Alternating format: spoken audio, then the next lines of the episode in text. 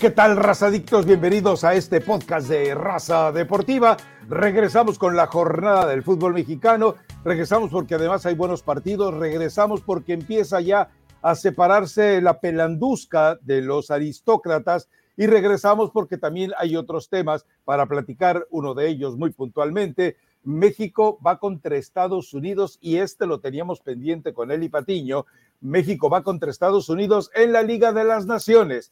Y recuerde, usted hay un partido amistoso el 19 de abril, partido molero, van a jugar con lo que las ligas les permiten y ya en la Liga de las Naciones y en la Copa Oro, ahí sí, ya tendrán que enfrentarse con los europeos. Pero en fin, eh, Elizabeth Patiño, eh, cuéntame sobre esta Liga de las Naciones antes de meternos a hablar de Chivas contra Atlas y América contra León. Pues Rafa, probablemente lo que menos quería Diego Coca en esta prueba tan rápida, eh, faltan algunos pero evidentemente enfrentarte contra Estados Unidos no creo que haya sido hoy el escenario ideal para Diego Coca, no era el que quería dar, y más por toda la cirugía alrededor, demasiados detractores, ya varios técnicos, Nacho Ambriz, Bucetich, ya han salido a, darle su, patadita de no nos agrada, a mí ya me hubieran corrido, yo estaba listo y me, eligieron, ya está. Todo el mundo lo que está haciendo Diego Coca, a pesar que ha tenido dos partidos. Entonces, Diego Coca, a mí, a mí me comentan que está tranquilo, que tiene 100% respaldo, que no lo están presionando por los resultados, pero tú sabes de cuando te dicen, no importa, no hay problema, tú trabaja, tú haz que esta selección juegue bien y pierdas contra Estados Unidos, el escenario puede cambiar. Acá hemos dicho, Coca se queda, bueno, tú lo dijiste, pase lo que pase, no importa, termina el proceso. Y si pierdes contra Estados Unidos, termina el proceso. Eh, eh, eh, ya no sé, a ver, de repente, y lo habíamos platicado varias veces, eh, esa, esa, extraña libertad, esa extraña apertura eh, que de repente ha habido en los medios vinculados a Emilio, bueno, puntualmente Televisa, eh, de repente yo nunca había visto en plena transmisión, después de las transmisiones, y cuando ya prácticamente parecía que la pólvora eh, había dejado los últimos, las últimas estelas de humo en ese combate mediático contra Diego Coca, bueno, aparece nuevamente eh, situaciones ya de crítica puntual a los jugadores, crítica puntual a Diego Coca, crítica puntual a la forma que se maneja. Vuelvo a lo que ya me extraña porque creo que habías venido a los últimos podcasts de raza, pero vuelvo a lo mismo, o sea, Emilio les dijo, ahí está el juguetito, como lo hizo con Jorge Vergara, con Erickson y con Chepo de la Torre, Ale, ahí está el juguetito, haz lo que quieras con él. Yo creo, yo sí creo que eh, si Diego Coca no gana la Liga de las Naciones y no gana la Copa Oro, se acabó Diego Coca. Y en ese momento el chiflido para que obediente, el, chucho mayor de los Cholis Quintles, salga corriendo Miguel Herrera directamente ante el chiflido del amo a hacerse cargo de la selección. A ver, eh, tú dices que hay, hay ataques, sí hay ataques, lo que pasa es que es normal. Recordemos, y, vuelvo a lo mismo que te había planteado ya, no son ataques contra Coca, son ataques contra quien llevó a Coca, cómo llevó a Coca y por qué se llevó a Coca. Porque todavía, eh, ayer no me acuerdo quién me decía que, eh, que Iraragorri dice, no, ah, Sutcliffe dijo, no, es que Iraragorri a mí me dijo que él había propuesto a Ambriz. No le puedes creer semejante falacia a, primero a Iraragorri. Si te lo dijo de verdad, oh, perdón, si lo dijo, no le puedes creer. O sea, simplemente lo que está haciendo es tratar de engañar eh, públicamente sobre sus intenciones verdaderas, porque la forma en que fue eh, designado Coca por dedazo, insisto, que es una forma muy mexicana de abuso de poder, en la forma en la que fue designado Coca, queda muy claro que eh, a, todo mundo eh, lo espantó. A ver, eh, Bielsa estaba todavía en la palestra, había habido acercamientos con Herrera, había habido acercamientos con Ambriz y con el mismo Almada, y de repente sale Coca de la nada. No nos engañemos. Entonces, los ataques que hay son por eso, y son ataques que además seguramente Emilio dijo a la gente que le rodea, péguenle con todo mientras más pronto reviente, le quitamos el juguetito y se acabó. Así que eh, yo entiendo por qué son los ataques, contra qué son los ataques y contra quién son los ataques que se están perpetrando. No son con Coca. Coca es el pretexto. Ahora, eh, yo sí creo que, yo creo que México va a perder con Estados Unidos en la Liga de las Naciones, pero estoy convencido de que lo vamos a ver en la final y con posibilidades de ganar la Copa Oro. Pero en la Liga de las Naciones va a ser un sopapo horroroso, pero cuando tenga más tiempo trabajando, como para la Copa Oro, ahí sí vamos a ver la mejor versión de Coca y entonces Emilio va a tener que decir, ah, caray, ¿y ahora cómo le hago para quitarle el juguetito que le presté a mi amigo Ale? Pues ya una vez jugué prestado, le cedes un poco eh, el poder y si no resultó, bueno, tendrás que retirar cierto poder, tendrás que retirar ciertos em, privilegios que le da desde hace rato a Alejandro Aragorri. No es que él mande, son privilegios que le da por los favores que le ha hecho. Pero, concesiones, concesiones. Concesiones, la buena onda, la buena onda, la buena onda de Mili, de Amy y Ale eh, está bien, es parte de eh, este, te hago favores y me los devuelves. Pero, ¿sabes qué, Rafa? Yo sí le dije, a ver, de plano, por ejemplo, a, tú conoces a Fernando Ceballos, que él está en Fox. Fer, es muy evidente que hay esta tendencia por estar en contra de, de Iraragorri. No, como crees, pero es, pero es que el trabajo de Diego Coca la realidad es que el trabajo de Diego Coca no lo puedes calificar con dos partidos y hay que hacerse más responsables ciertos futbolistas y es normal este tipo de funcionamiento, si podemos llamarlo como un funcionamiento, porque realmente es un rejuntado de futbolistas que todavía no se conocen. Entonces, hablar con la palabra funcionamiento como tal me parece que no es tan válido. Todo mundo hoy le cae, Rafa. Acá el problema es de los que realmente se ven mal porque no hay argumentos hoy para criticar el trabajo de Diego Coca. Si pierde, si pierde ese partido o ese par de partidos contra Estados Unidos, ahí sí va a haber argumentos para comenzar a señalar y comenzar a juzgar y muy eh, finamente analizar qué sí y qué no está haciendo el director técnico de la selección mexicana. Pero hoy tiene que estar tranquilo, Hoy la novedad, que nos la, nos la platicaba desde muy temprano Damián, ya lo habíamos escuchado obviamente, es que le abrió la puerta, le abrió la puerta al Chicharito Hernández. Y mi pregunta es, si le abre la puerta a Javier, ¿le cierra la puerta a Raúl Jiménez? Porque Raúl Jiménez y su funcionamiento ya lo conocemos, ya lo conocemos. O solamente hoy anda, anda de que da bien. Eli, a ver, ¿cuál es la... Chicharito, en la versión que vimos con, con Tata Martino, no veía los partidos de la selección por estar jugando en la consola. Eh, hacía caras y hasta se burlaba de los resultados de la selección cuando estuvo el Tata Martino y lo marginó. Hoy, cuando le, lo que hace Coca es simplemente eh, callarlo. O sea, lo que hace Coca es simplemente eh, una medida estratégica para que Chicharito no le esté jorobando la vida.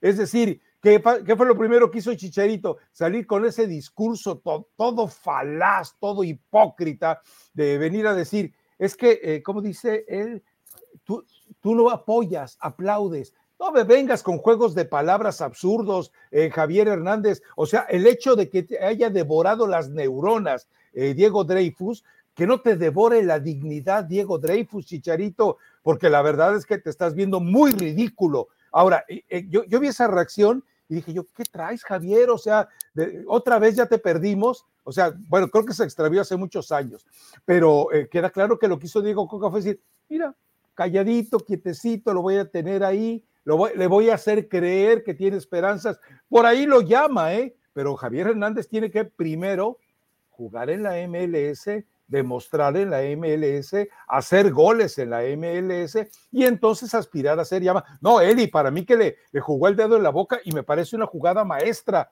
de Coca y no sé si es de Coca, conociendo a Alejandro Iraragorri, cómo es de, entre comillas, porque luego se enoja, perverso, seguramente le dijo a Diego Coca, mira, el chicharito te lo quitas de encima dándole esperanza.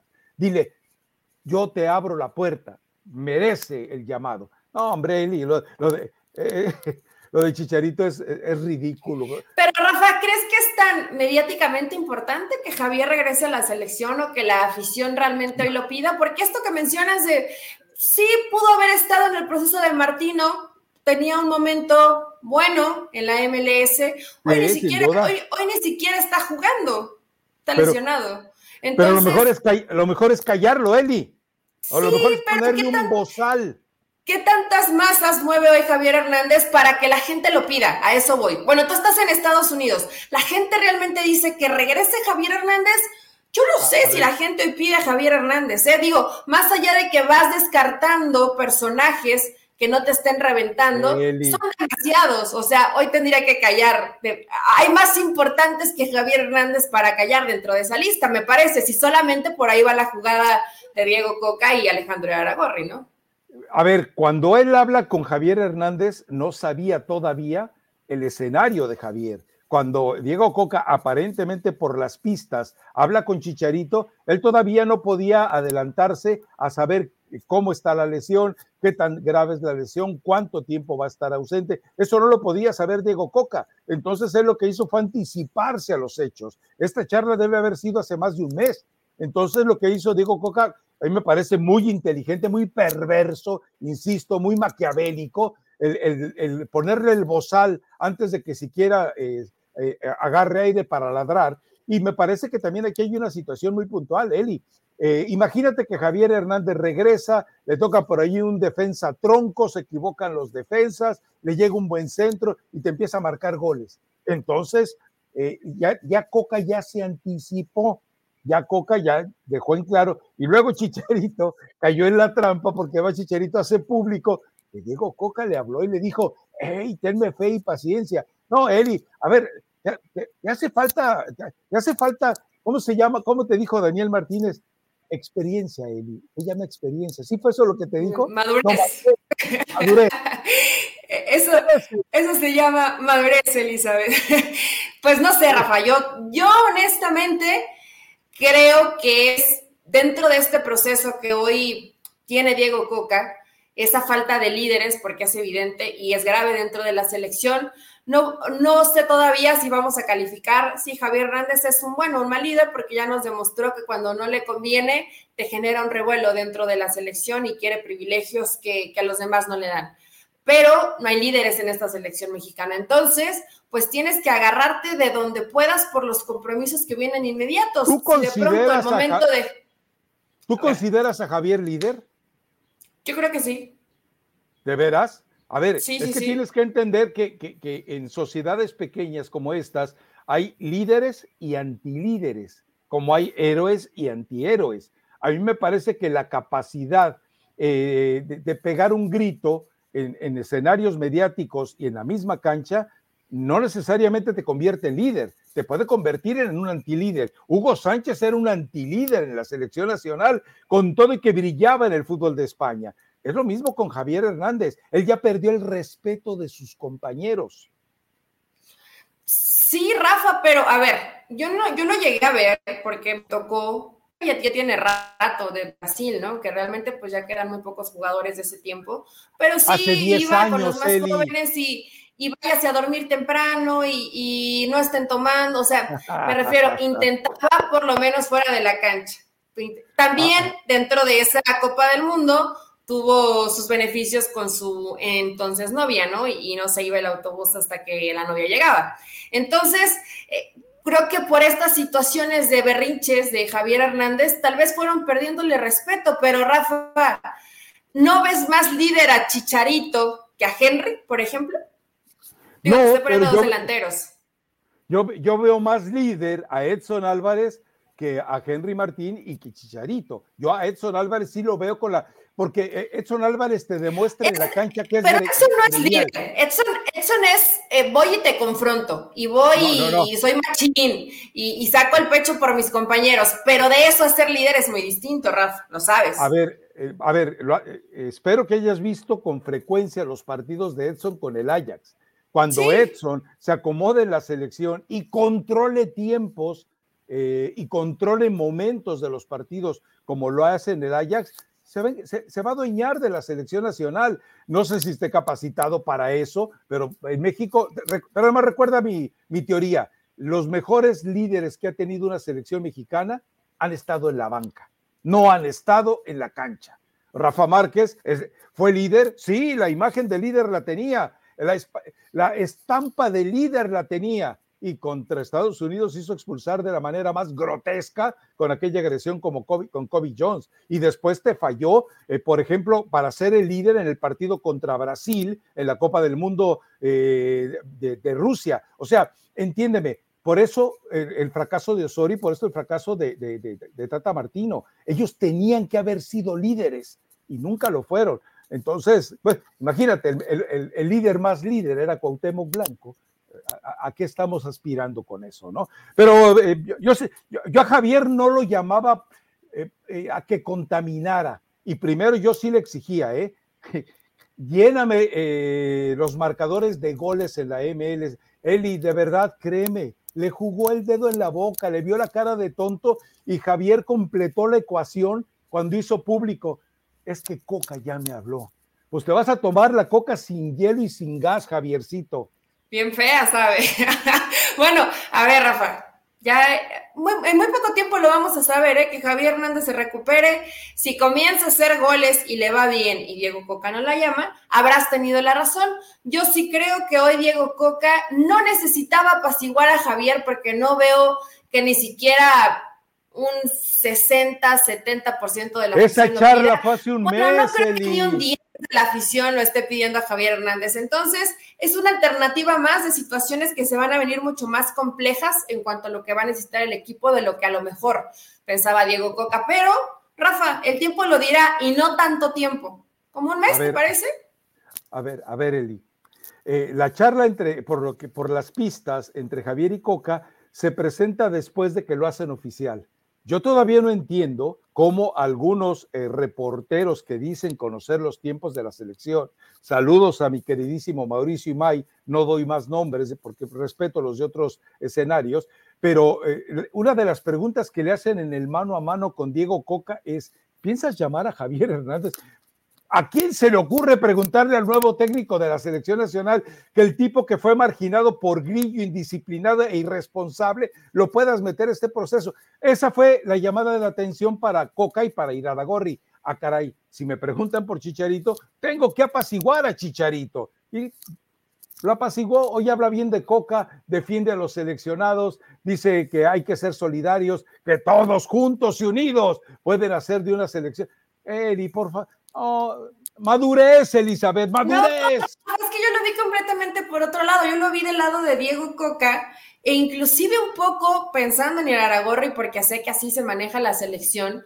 Eh, parte del, del, no regreso de Javier, aunque esto nunca lo hemos escuchado de palabras, pero son conjeturas que uno va tomando, era por la situación que hubo en el avión con la esposa de alguien que hoy ya no está y que es uno de los grandes enemigos hoy de, de Iraragorri, que es el señor John de Luisa. Entonces, es como una cachetada para lo que tú decidías, hoy para mí es muy distinto. Yo lo vi más así que para quererle callar la boca a Javier, no se me hace que hoy Javier sea un tipo que pese mucho mediáticamente, que la gente lo quiera de vuelta en la selección, pero también es tu punto de vista, ¿no? Yo lo vi más como un recargoncillo a, John de Luisa. O sea, a ver, tú me estás diciendo que Aragorri le va a dar el golpe de gracia a John de Luisa ordenándole a Diego Coca que lleve a, Chicharito. A ver, ¿sabes qué? Casi, casi te la compro. Casi, casi te la compro, pero eh, corres el riesgo de que te ser, no? el grupo. Porque eso fue lo primero que a mí me vino a la cabeza. Dije, mira, mira qué, qué malo, cómo lo va a planear todo. ¿Cómo, cómo terminas, ¿Cómo terminas de sepultar a John de Luisa? Pues haz lo que él tanto dejó de lado, que no regrese Javier, que no regrese Javier, eh, Naima, su esposa, que tampoco regrese Javier y que regresa Javier Hernández a la selección. Es que es parte de la novela, Rafa. Eh, eh, Sabes que Eli eres más perversa que yo. Eres, si estuviera aquí Joserra, te diría sucia, manipuladora. ¿Te agrada o no? ¿Me la compras o no? No, no te la compro. Eh, eh, yo me voy, con, me voy con la otra idea de que Coca dice, ¿sabes qué? Si la gente me está preguntando ya por él y todavía no hago la primera convocatoria, le voy a dar un tate quieto. ¿Cuál es? Porque recuerda que para la primera convocatoria eh, todavía Javier Hernández estaba como entre azul y buenas noches. a mí me parece, a mí me parece que, que lo manejó bien Coca, pero eh, vamos a ver, a lo mejor tú tienes razón, a lo mejor es, el, golpe de gracia.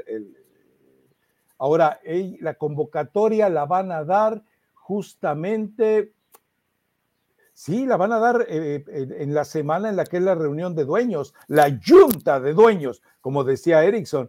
Seguramente después de la junta de dueños es cuando la van a dar a conocer. Bueno, ya veremos, ya veremos quién tiene la razón. Ahora, lo que escurriste el bulto de manera muy fea es México en la Liga de las Naciones le gana a Estados Unidos, México en la Copa Oro hasta dónde llega. Y una vez, porque es muy fácil llegar dos días antes. No, bueno, es que después de haber... No, no, Elisa, seria, por favor. es parte, es parte del choro que uno se tiene que aventar. Yo creo que... Yo creo que México llega, llega a la final de la Copa Oro y pierde el partido en Liga de Naciones contra Estados Unidos. O sea, coincidimos en eso. ¿Tú dijiste que México era campeón de Copa Oro? Yo digo que México es campeón de la Copa Oro, pero yo Creo que yo creo que llega a la final. Y no, no te diría hoy que es campeón. Y también creo que pierde en la Liga de, Naciones. Estarían terribles esos resultados para Diego Coca, ¿no? Ah, eh, eh, sí, sí, si Diego Coca gana una de las dos, ya salvó, ¿eh? Ya salvó porque el siguiente torneo oficial es hasta el siguiente año con la Copa Panamericana. Entonces gozaría de una tranquilidad absoluta cuando se vienen, eh, creo que todavía se vienen tres o cuatro partidos por delante dentro de las fechas FIFA, los moleros que por ahí inventen, etcétera, etcétera, etcétera. En fin, bueno, ahora, si pierde los dos, yo sí creo que Emilio insisto, pego un chiflido con dirección a la perrera eh, tercermundista que hay en Tijuana y llama a, Miguel, ¿eh? pero tranquilamente lo va a llamar a Miguel. Es más, te cuento que a mí me confirmaron ya que el preparador físico favorito de Miguel, que estaba con el equipo de Dallas, no renovó contrato con el equipo de Dallas en la MLS por a petición de Miguel Herrera. O sea, algo sabe, algo sabe. Qué poca fe. Pero bueno. Son, las situaciones, ¿no? O sea, imagínate que eres preparador físico y te dicen, si las cosas no salen bien y los resultados no acompañan a Diego Coca, nosotros, ¿qué te gusta, Rafa? no, no, no, no, no. ¿Septiembre? ¿En, septiembre? No, en, octubre. Eh, ya, ya tenemos, ya empezamos a cobrar, es que tienes que asegurarle un, cobro, ¿no? no solamente me espero aquí cruzado de brazos. Más o menos como por septiembre, octubre comenzamos a cobrar y bastante bien. Qué malvado es Miguel Herrera. Qué mal. lo que no he investigado con mi solo insider es si lo tiene trabajando con los con Tijuana. Es probable que se lo haya llevado directamente allá. Ya, me, ya le preguntaré para que me ilustre sobre ese tema.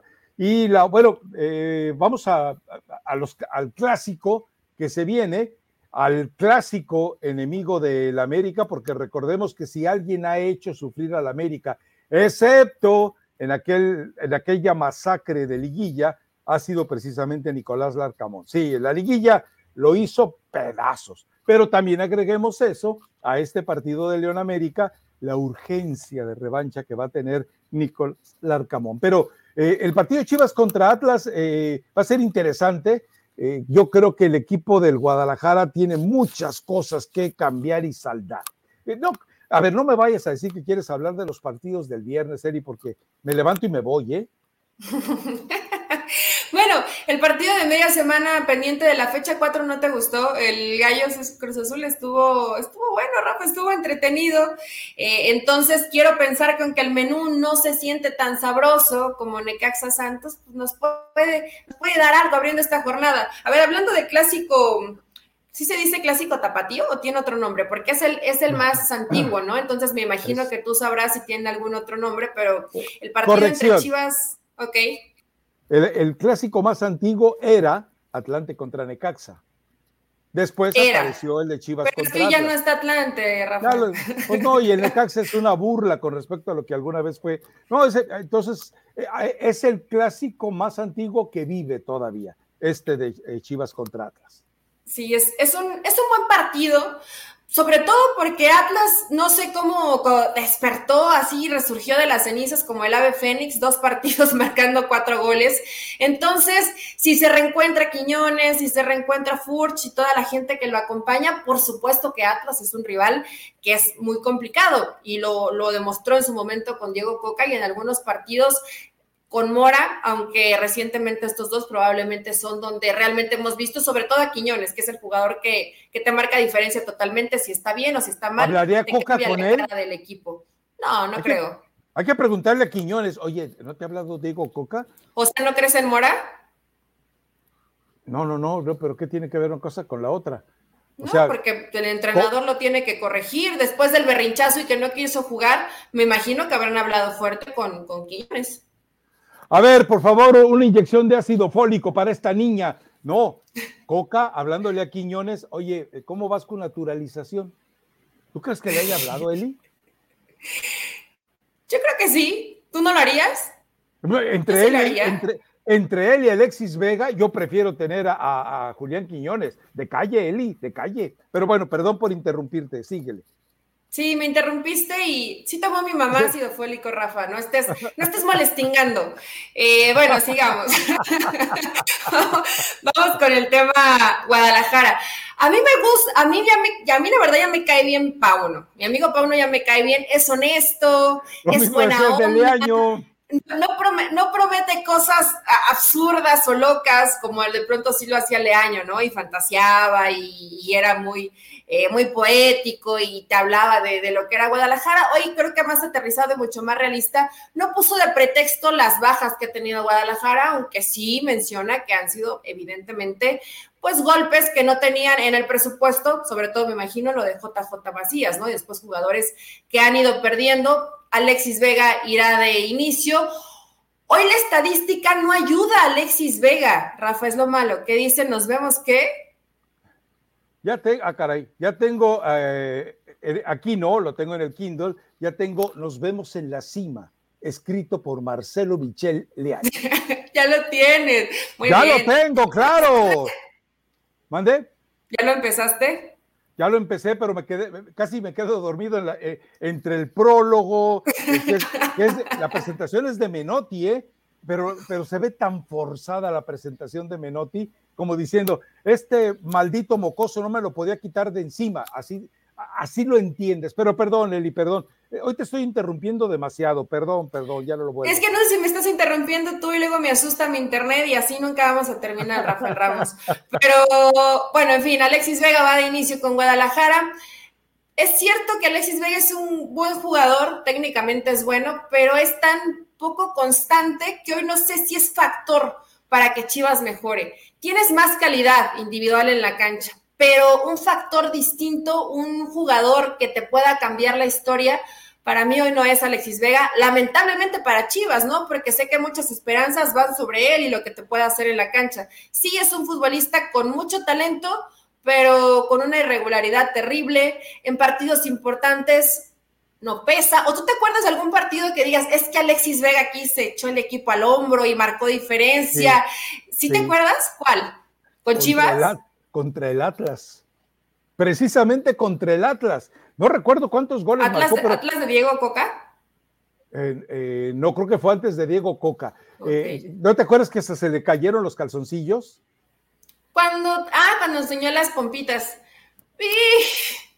Pues, sí, sí, sí, fue, pero no estaba Diego Coca, ya no estaba Diego. No, no, no, no, no, no, no, tiene que ver nada Diego Coca, es un clásico Chivas eh, Atlas y no, es o sea, el único partido. ¿eh? no estar Diego Coca, ¿cuántos años tiene eso, Rafa? No, por eso te digo, o sea, no es reciente, pero tú me preguntas, ¿te acuerdas de un partido? Sí, y precisamente contra el Atlas. No, no, no, a ver, eh, la inconsistencia de Alexis Vega, yo creo que va de manera proporcional a su consistencia tomando eh, vodka con tamarindo. No, yo creo que toma más vodka con tamarindo que, lo bien que lo vemos jugar o que sea distinto en, algunos partidos. Digo, eso, es, eso, eso ya es un problema que yo me imagino que la gente de Guadalajara ya se resignó, que los jugadores no pueden entender, que hoy ya ni siquiera se hizo demasiado alarde, ¿no? Como de, ah, sí, déjalo pasar y no, no va a haber castigo, todo bien, y se fue a echar sus vodkas, aunque hayan perdido, no saben si fue, a lo mejor y salió con, no, es que no fue después del clásico, fue en otro momento, en un fin de semana que tuve libre cuando me estaba recuperando pues si te estás recuperando, no estés tomando con tus, con tus amigos vodka, ¿no? Pero, en fin, son de esas situaciones que nunca van a cambiar. Yo creo, Rafa, que por el momento que está viviendo Atlas, puede, eh, puede poner en muchos aprietos por jugar en esa contra, por tener la velocidad de Quiñones y la potencia de llevarlo a un escenario, yo lo veo un escenario de empate, porque también la estadística, los que les encantan, pues saben que hoy hay hegemonía por parte de Chivas sobre Atlas, pero dime. Ah, eh, maestra, yo le tengo una pregunta, usted que sabe de eso. Eh, ¿Cuánto te demora el hecho de que te estás recuperando de una lesión y que además estás tomando desinflamatorios? Que posiblemente estés tomando antibióticos y que posiblemente estés tomando otro medicamento eh, para espasmos musculares que no te puedan poner en riesgo tu lesión. Eh, todo eso está contraindicado con el alcohol. Entonces, sí hay motivos para que si te estás recuperando de una lesión, no tomes. Y si tomas, estás yendo contra las normas de tu cuerpo médico. Ojo con eso, ¿eh? Ah, pero ilumí, ilumíname, no, oh El que, tú consumas alcohol, eh, alcohol me refiero, si, lo llevamos al, territorio cerveza, que tiene menos grado de alcohol que que el vodka, te disminuye tu recuperación atlética, tu recuperación en un 60%. Imagínate, 60%. En un 60%. O sea, si, si se iba a recuperar Alexis Vega en cinco días con el alcohol todo esto se va mermando, se va mermando, porque es una imagen que vemos de un día. ¿Tú crees que es la única vez que lo hizo? Oye, y en su casa, ¿quién te dice que, que, no vuelve a ocurrir, no? Que, digo, tranquilamente. Es que eso es lo que admiro de Marco Fabián. Marco Fabián cerró una discoteca en tiempos de pandemia y lo que él dijo cuando llegó con sus invitados y una creo que llegó con una señorita que no tiene registrada en el registro civil, perdón por la rebusnancia, eh, pero él dijo, todos, meseros, guardaespaldas, lavaplatos, todos ponen su teléfono celular en una canasta y luego entran. ¿Para qué? Para que nadie lo filmara. Entonces, e, eso es por lo menos, si me voy a malpasar, por lo menos soy inteligente, ¿no? Pero bueno, en fin. Eh, no es algo que caracterice, y no Alexis Vega, ¿eh, Rafa? A los jugadores de Chivas, a, varios futbolistas, pues si la estás regando, por lo menos que tus amigos no te graben. Claro. Porque no sé qué tanto, son tus amigos, ¿no? Entonces terminan perjudicando al jugador. Pero esta situación en Chivas fue, es y será. Yo no sé en qué momento pueda llegar a cambiar, nunca lo han podido hacer. Pronostico en este partido un empate, Rafa, por la, por la forma en la que juegan uno y otro equipo, ¿no? Atlas seguramente le cederá la, iniciativa, le cederá el balón, no se preocupan por eso, el equipo de, de, Mora, entre menos tengan el balón, mejor. Y estas chivas han demostrado que son chivas de pronto entre medio desbocados, ¿no? Chivas que van, que intentan, y dentro de ese intentar veremos qué tanto riesgo corren, sobre todo en zona defensiva, que contra América eh, se vieron muy expuestos.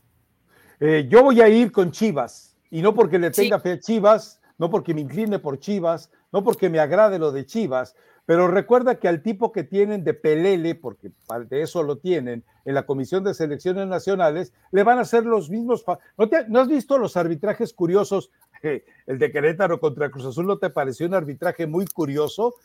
los partidos en los que está Cholos, ¿no te parecen arbitrajes curiosos? Es decir, queda claro que a los que son ahora los amigos de Tobiragorri, bueno, pues entonces les están eh, tratando como de, eh, mira, son cuates en este momento. Por eso, eh, por encima de sus intereses en Atlas, yo creo que el arbitraje va a cometer algunas indiscreciones a favor de Chivas y Chivas va a ganar este partido 2-1 para que reviva la estampa de Chiri Paunovic.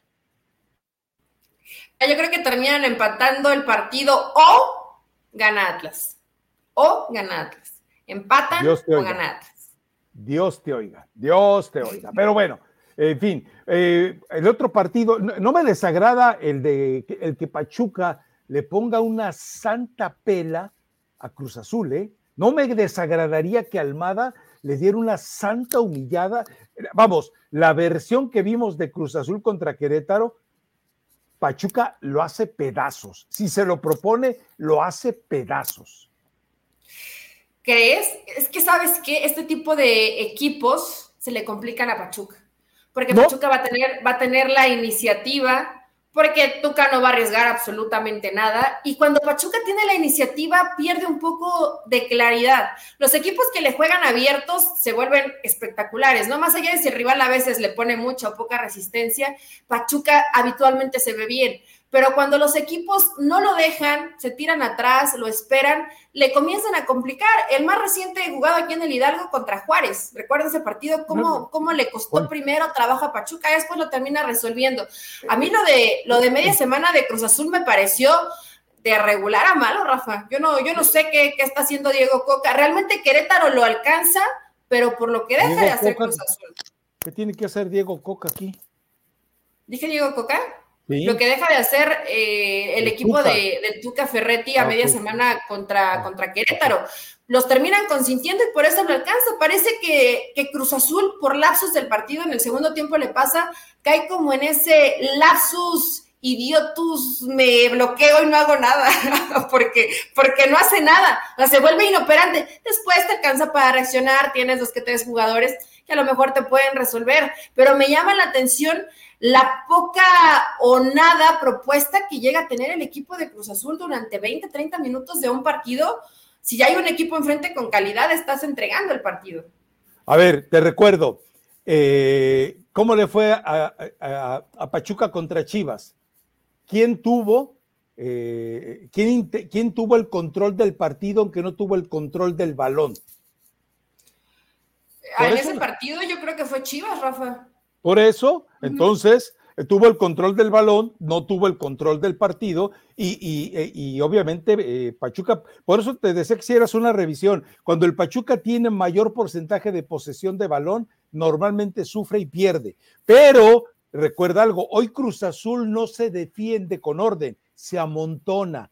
Esa va a ser una bendición tremenda. Ahora, el trabajo de media cancha que tiene Cruz Azul y que está desaprovechando el Tuca cuando tienes a Charlie y a Lira, eh, a mí ya me condiciona mucho eh, creer que el Tuca de verdad está, está involucrado plenamente con este equipo de, Cruz Azul. ¿eh? Pero creo que por eso espero, deseo, anhelo, quiero que le ponga una santa zurra el, el Pachuca Cruz Azul para que lo dejen en evidencia, pues, porque algunos dicen que puede ser la, bestia negra de la liguilla, por favor. ¿Quién va a ser la bestia negra de la liguilla? Ah, ya se me fue la pantalla. Cruz Azul. Eh, no, no, no lo creo, Rafa. Si me puedes sacar a Damián tantito y ponerte a ti en el full cuadro para que yo pueda ir y arreglar el, el monitor. Pero tengo mucha incertidumbre de lo que es Pachuca, demasiada. Hoy, hoy, hoy no, la verdad, eh, te digo algo, he dejado de tenerle un poco de fe al Pachuca, lo veo, lo veo a la baja y solo despertó contra el América, pero, pero creo que porque era el América, no, no veo la misma claridad en este Pachuca y veo a futbolistas además mal anímicamente, porque no se recupera Chávez y porque no se recupera tampoco Kevin. No, Damián, yo no, pon a Rafa, full. creo, que a final de cuentas aquí hay, una situación muy puntual. A ver, se le presenta la gran oportunidad a Pachuca y a la gente de Pachuca de, de tener el desarrollo del partido perfecto precisamente ante Cruz Azul. Eh, ridículamente habrá quien le llame el clásico hidalguense. ¿Por qué? Porque recuerden, bueno, que Cruz Azul empezó eh, en Jaso, Hidalgo y Pachuca, pero pero es como decir es el clásico, de los pastes de arroz con leche, o sea, es un clásico más light, más parchado, que bueno, pero eh, yo tengo fe de verdad de que Pachucas vaya a ser un buen partido, gane, guste y golie. Eh, amén. Pero bueno, vámonos al otro, Eli. América contra León. Este, este debe ser un muy buen partido. Eh, Nicolás Larcamón la tiene guardada, León se la tiene guardada también al América, y América pues simplemente lo que quiere es demostrar en este cierre complicadísimo de rivalidades que tiene por delante, eso del odiame más tiene efectos secundarios obviamente, eh, y yo creo que entre la propuesta de América eh, así cínica, pragmática y la desesperación de León, podemos ver un buen partido de fútbol. Puede ser el mejor partido de la jornada, ¿eh? Yo espero que nos des esas emociones, Rafa, porque, porque este León del Arcamón va a ser así. Le gusta sufrir, no hay que olvidarlo, ¿no? Le, gusta que lo eh, noqueen primer, primer round y ya el segundo round dice, no, aguanten, aguanten, que sí, sí, sí puedo aguantar otro y, sale totalmente distinto. Eso ha sido el equipo del Arcamón. Bueno, desde Puebla y hoy con, es más o menos la, historia similar.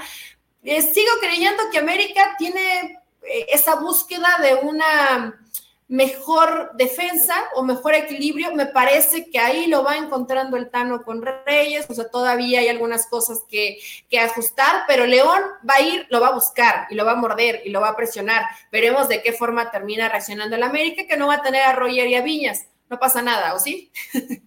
no, pasa nada si el América no tiene a Roger y a Viñas.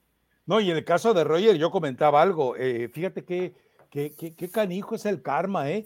porque recuerda que siempre en el cierre de los torneos, Roger Martínez aparecía exuberante, resolvía partidos, matía goles, aquella eh, semifinal contra, fue semifinal contra Pachuca, la del América, eh, estando Solar y todavía, qué juegazo que termina dando. Bueno, eh, ahora, con los días que va a estar inhabilitado, no va a tener oportunidad, se le vence contrato y sabes con lo que ha hecho en este torneo quién le va a renovar contrato y es el jugador que más gana en el América ahora que se fue Guillermo Ochoa.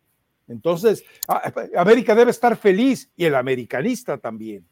Feliz entre comillas, ¿no, Rafa? Porque se va, queda libre y no vas a poder recuperarle absolutamente nada. Lo que le paga Roger Martínez es, es una grosería comparación lo que te de lo que le ha rendido en la cancha, pero te deshaces de él. Desde, a ver, ¿desde cuándo se quieren deshacer de Roger y no habían podido? Y yo, ilusamente, dentro de esta inocencia que siempre traigo al podcast, pensaba que Roger Martínez con el Tano realmente le había encontrado como un rumbo, pero no, fueron dos, tres partidos, se desapareció, eh, vuelve a aparecer en un partido tal vez de no tanta trascendencia y otra vez tres malos, lo que ha sido siempre Roger Martínez, un jugador con calidad, pero con unos altibajos que es imposible que sea el de los futbolistas que más cobran, probablemente extranjeros en el fútbol mexicano, Rafa. Con la inconsistencia que tiene, eh, es eh, terrible el, sueldo que le pagan a, Roger Martínez, no va a pasar nada si América no lo tiene. Y del otro lado, León, que están muy enchufaditos, tuvimos de ese León, están muy contentos, aman a, Nicolás Darcamón y les gusta este papel de que realmente hemos hablado todos eh, muy poco de León, pero que sigilosamente ahí van, mejorando, sacando buenos resultados, con una seguidilla importante de sumatoria de puntos que hoy los tienen ahí dentro de zona donde ellos querían estar y que al principio les costó muchísimo trabajo. Entonces, es un lindo rival y a pesar de lo lindo rival que es León, creo que el que debería ganar este partido es el América. Tiene mayor claridad en ofensiva el América. Yo creo que va a terminar con un empatito por ahí, ¿eh? me parece que lo van a terminar eh, resolviendo ahí. Ahora, eh, de los de Roger Martínez, yo creo que sigue la misma dieta que yo, porque lo veo como lloviznando. creo que ya le, forzó el látex en las camisetas, es la apariencia que me llama a mí a la distancia, no sé. Pero, ¿sabes qué? Me estaba platicando alguien con relación al, al trabajo de Coca, al trabajo de Ortiz, al trabajo del Arcamón y el trabajo, estoy, voy a guardar las proporciones, ¿eh? y ya te lo había platicado, al trabajo de Scaloni, eh, me estaban platicando cómo han hecho eh, el trabajo primero desde el diván y el vestidor. Primero consiguen la, la alianza, el compromiso del jugador y después se dedican al fútbol.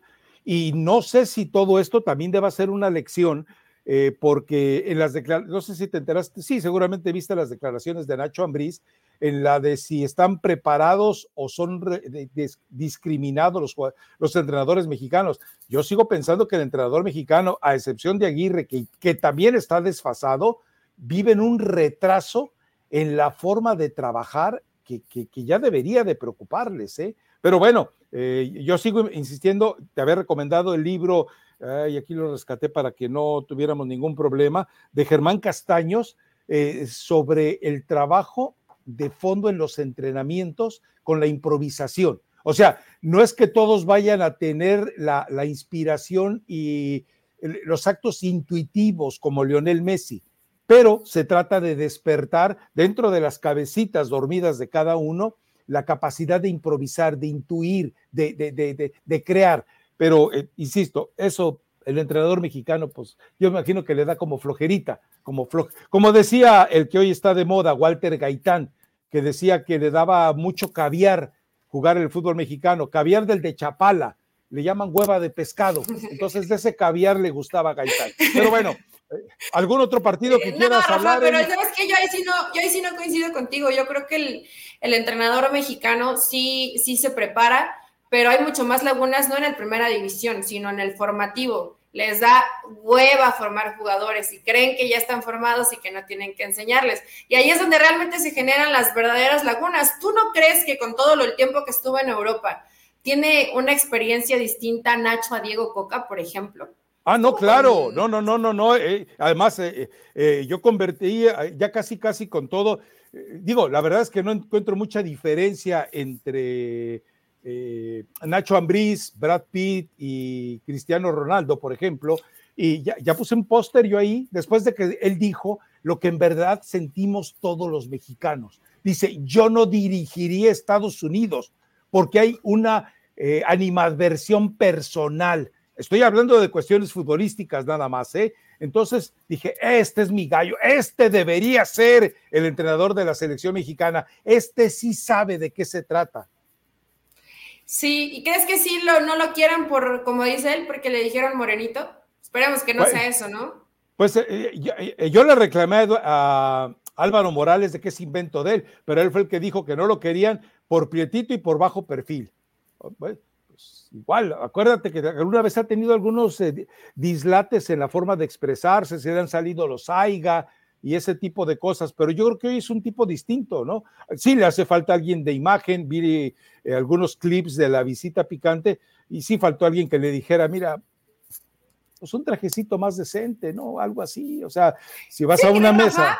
Yo creo, que es un todo, y este tema lo, lo platicaba el miércoles, que habló creo que el martes Nacho Ambriz, y, y les comenté precisamente esto, el que luego ocupes el aigas o ese tipo de, palabras que de pronto se le salen en las conferencias a Nacho, no, no es para que te juzguen, o sea, no, no, no, es, no es que te señalen por eso, que te discriminen por eso.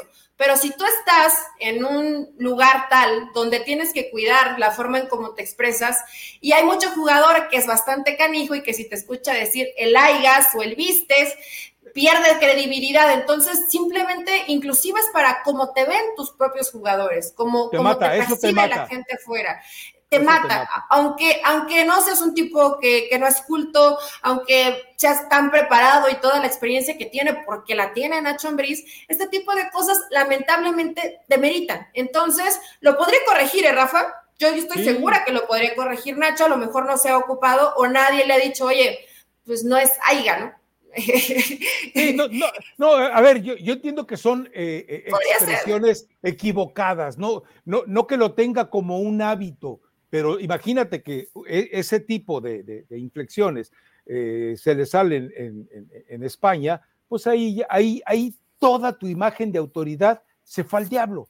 ¿Por qué? Porque el jugador es un cínico, es un sinvergüenza, es un abusivo, es un traidor, es ratonero, simplemente entonces estás expuesto eh, a eso. Pero, eh, pero si lo vamos a juzgar por lo que sabe y por lo que te puede desarrollar con un equipo, pues todos estamos de acuerdo que eh, él debería haber estado con seriedad en la terna y no viéndolo como una tercera opción detrás de Almada, Miguel Herrera, ¿no? Pero, pues, en fin, yo creo que sí hay una, hay una alternativa muy poderosa. Ahora yo te pregunto algo, y ojo con lo que te voy a preguntar Recuérdame un entrenador de la selección mexicana que no tenga eh, tipo, eh, tipo de sangre azul azteca. Dime uno feito. Pues no me digas que Miguel Herrera es un modelo de Hugo No, no, pero, pero, pero, es, güerito, güerito, es güero color piojo, pero es güero. Como decimos en México, güerito de rancho, ¿no? Los güeritos de rancho No, no te metas con, mi, güerito vende queso Serly Jalan, que lo vamos a naturalizar eh, Jalisquillo, no te metas. No, pero entiende eso, yo creo que si hay un escenario de, de, predilección de que pues, tiene que ser guapito, ¿no? Sí, Osorio, ¿te parecía que era así? No, bueno, pero, pero eh, yo sí creo que hay ese proceso como de eh, emperrado de, discriminación. Eh, con, todo pues, respeto. ¿Sabes qué, Rafa? Yo me fui mucho más al tema de que a veces priorizan el que no confían, porque esto es una realidad y lo que piensas tú lo, lo pensamos o lo piensan muchos, que es que es el, es el, es el mexicano y no se prepara. Y pasa en todos los ámbitos, ¿eh? no solamente en el fútbol, en todos los ámbitos. prefiero al que me habla así, a ojos celestes, al que te algo es verde y te lo vende con 10 mil adjetivos más, ¿no? Entonces, compras más eso. Pero nada más un vende humo. O sea, realmente yo creo que Nacho Ambriz puede de ahí a que ya busques a un galán, pues nunca hemos tenido a un entrenador así que digas como digno de, ser modelo de pasarela, ¿verdad? O sea, a ver unos que no están pues tan mal, pero... Acuérdate si me dijeras un Gustavo Matosas, un Matías Almeida, un Larcamón, que dicen, eh, buenos días. O sea, Gustavo Matosas un tranza, no, por favor, no, te cuento algo, ¿eh? Y te lo dije en su momento. E, el sueño de Emilio era que Santiago Solari le fuera bien con el América para luego ponerlo en la selección. Ay, con ese pelito lacio y ojo claro y no le salió. no le salió la jugada. Iba a tener a lo mejor un entrenador más galán y no le salió. Yo no sé si Emilio elige a los técnicos de la selección porque hace un casting de belleza o de verdad porque, pues no, de fútbol no sabe. Eso, eso tenemos que entenderlo también. Pero bueno, eh, algo más que Ah, bueno, el partido de Tigres Toluca, ya hablando de Nacho Ambriz, eh, también parece interesante, ¿eh? Y me parece que le pueden dar una muy buena sacudida a Tigres. Toluca que venía muy bien y ha tenido un par de partidos medio extraños donde las cosas no le han salido, sobre todo en que sí genera, pero le ha faltado definición. Vamos a ver cómo termina resolviendo eso Toluca. Y enfrente Tigres, pues lesiones, ¿no? Sí, lesiones, jugadores que han tenido un poco baja de juego tal vez y eso ha ido mermando a este Toluca que honestamente Rafa alcanzó un nivel muy alto, yo creo por ahí de la jornada 7, 8, 9, y ahorita en sus últimos partidos ha bajado un poco, entonces tiene que, volver a retomarlo. Toluca es un muy buen equipo y estoy segura que va a estar en la reclasificación. No creo que le alcance para meterse dentro de, dentro de los cuatro por esta hoja que ha tenido, pero todavía hay partidos suficientes. Y del otro lado, Tigres, pues que Tigres ya dejó de ser Tigres. Hoy ya no lo veo como ese rival tan complejo para vencer. ¿Tú sí? No, está para, la, está para la liga geriátrica. Tenía razón Miguel Herrera. Eh, la liga geriátrica. Está para el campeonato de asilos. Eh, no, no, no, sería tan cruel con, con, los viejitos de Tigres, pero sí ya, ya les cuesta, ¿no? Lamentablemente, pues no es el equipo. Inclusive que vimos los primeros partidos, fue creo que el segundo partido, ah, cuando le mete cuatro goles a Pachuca, yo no sé cómo este, cómo este equipo le hizo cuatro goles a Pachuca, pero veías a, Guido Pizarro, a Carioca, a todo mundo de Guiñac y decías, wow, eh, qué equipo va a arrasar en el torneo. ¡Qué chima, Ruiz! no, ahí todavía estaba Diego Coca. ¿Qué equipo tiene, qué equipo tiene Tigres? Y van, y van diluyéndose y siguen los mismos problemas, ¿no? Y la gente joven, Rafa, eh, no es Córdoba, no es Laines, no, no, no son futbolistas que tengan ese peso en el equipo.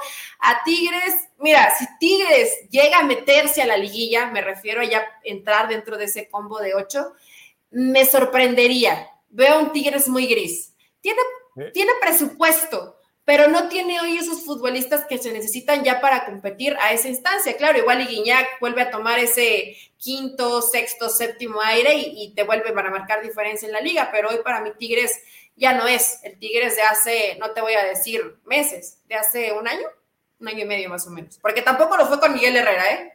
Te, tengo dos que el tiempo deberá confirmarlas. Una, eh, Diego Laines se va, a la, regresa a la América eh, a préstamo, lo pidió ya el Tan Ortiz, y en, y en Tigres están dispuestos porque pues ya se dieron cuenta que no. Y la otra, esta sí es muy buena, la MLS ya inició contactos directos con Jorge Messi. No se ha arreglado nada, no ha firmado nada, no hay ningún preacuerdo. Lionel Messi todavía ni siquiera le dicen la realidad de las negociaciones, pero MLS solicitó permiso a Jorge Messi. Ya sabes cómo son eh, eh, los estadounidenses en ese escenario. La MLS le pidió permiso a Jorge Messi para platicar con él de su futuro después de junio. Tómala.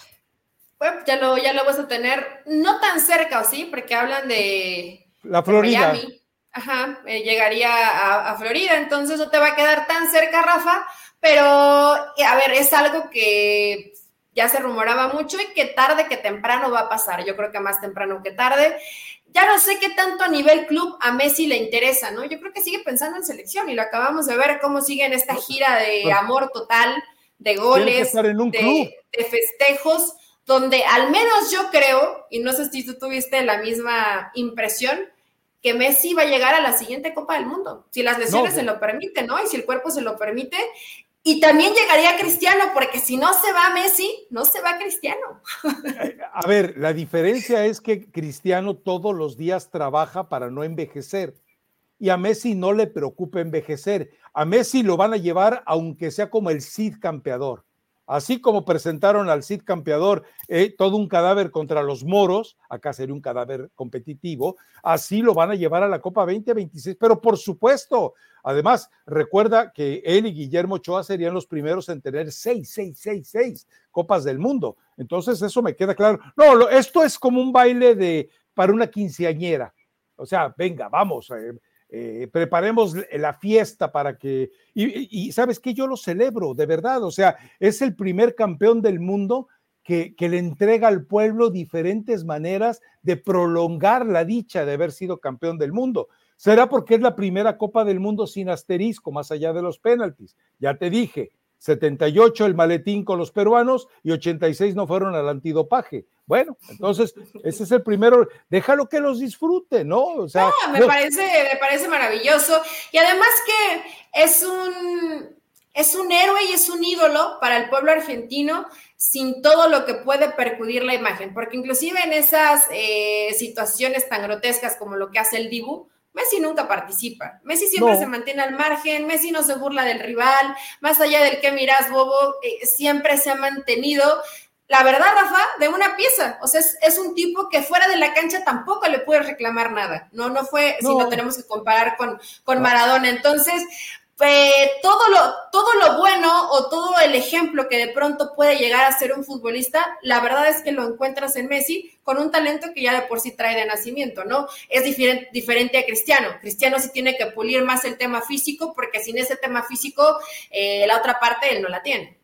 Claro, eh, no, bueno, yo no me puedo imaginar que tenga malicia un tipo que ha leído dos libros en el mundo. Uno, el de Diego Maradona, que vio todas las fotos y luego lo cerró, y Totorito, las aventuras de Totorito. Es el otro segundo libro que ha leído y que les lee a sus hijos todas las noches. Pero de ahí fuera, García Márquez, por favor, Rulfo, por favor, Vargas Llosa, Borges, Neruda, no, no, no, no, no. Él lee, él lee a Totorito. Él lee a gente. Por eso, pero, pero que, pero a ver, él y Peña Nieto han leído la misma cantidad de libros, Eli. Sí, pero digo, tampoco puede. Imagínate Messi ya con una cantidad de libros leídos impresionante, ya sería demasiado, Rafa. No, dejémoslo en que, en que no le gusta leer, pero es un tipo que se porta bien fuera de la cancha. Lo hace bien. Ese, va a ser uno de los bylines eh, para promover el podcast. ¿En qué se parece Peña Nieto a Lionel Messi? Qué malo eres. Ya quisiera Peña Nieto tener eh, la punta del cabello de Messi. Son, aunque han leído, fíjate, aunque no han leído libros, probablemente todo lo que ha vivido Messi, que le ha dado la posibilidad del fútbol, es muy distinto a lo que Peña Nieto vive dentro de su mundito así, chiquito. No, no, no, bueno, además partamos de un principio, y tú lo dices muy bien, Leonel Messi vive bajo un... Ah, bajo un eh, principio de honestidad absoluta. Eso no lo podemos cuestionar. En cambio, el otro, pues el otro pues ya sabemos eh, cómo ha vivido, ¿no? Pero bueno, ya lo estamos metiendo en situaciones complicadas. Venga la recomendación musical porque ya estamos llegando a la hora completa. Sí, hoy, hoy nos emocionamos. Solo termina la termina con San Luis Mazatlán y, Gallos y Gallos Pumas, que el turco no quiere chambear, que él hasta que se le pegue la gana en dos partidos más. A ver, ah. ¿estás de acuerdo conmigo? O sea, eh, Uriel Pérez y Bragarnik manejan al turco. El turco tiene que ir contra Querétaro. El turco despierta Pumas, hunde a Querétaro. Entonces, ¿qué le dijeron Uriel y, y Bragarnik? Vete a festejar tu cumpleaños, córrele. No, no, es una irresponsabilidad, sobre todo después del discurso de Mohamed, porque él dice, para mí este desafío es muy lindo. Siempre quise un reto como este. Me emocioné desde que me contactaron. Sí, y cuando tienes que jugar tu primer partido, porque además tienes tiempo para prepararlo, te vas. No, a ver, no nos engañemos, esa es una maniobra de promotores, Eli. Pues es que, eh, a ver, Rafa, a mí me da tanta pena por, yo sé que a lo mejor fueron a instancias más arriba y con la rectoría, etcétera, pero están entregándole, o sea, están entregándole el poder absoluto a un entrenador y eso es muy peligroso.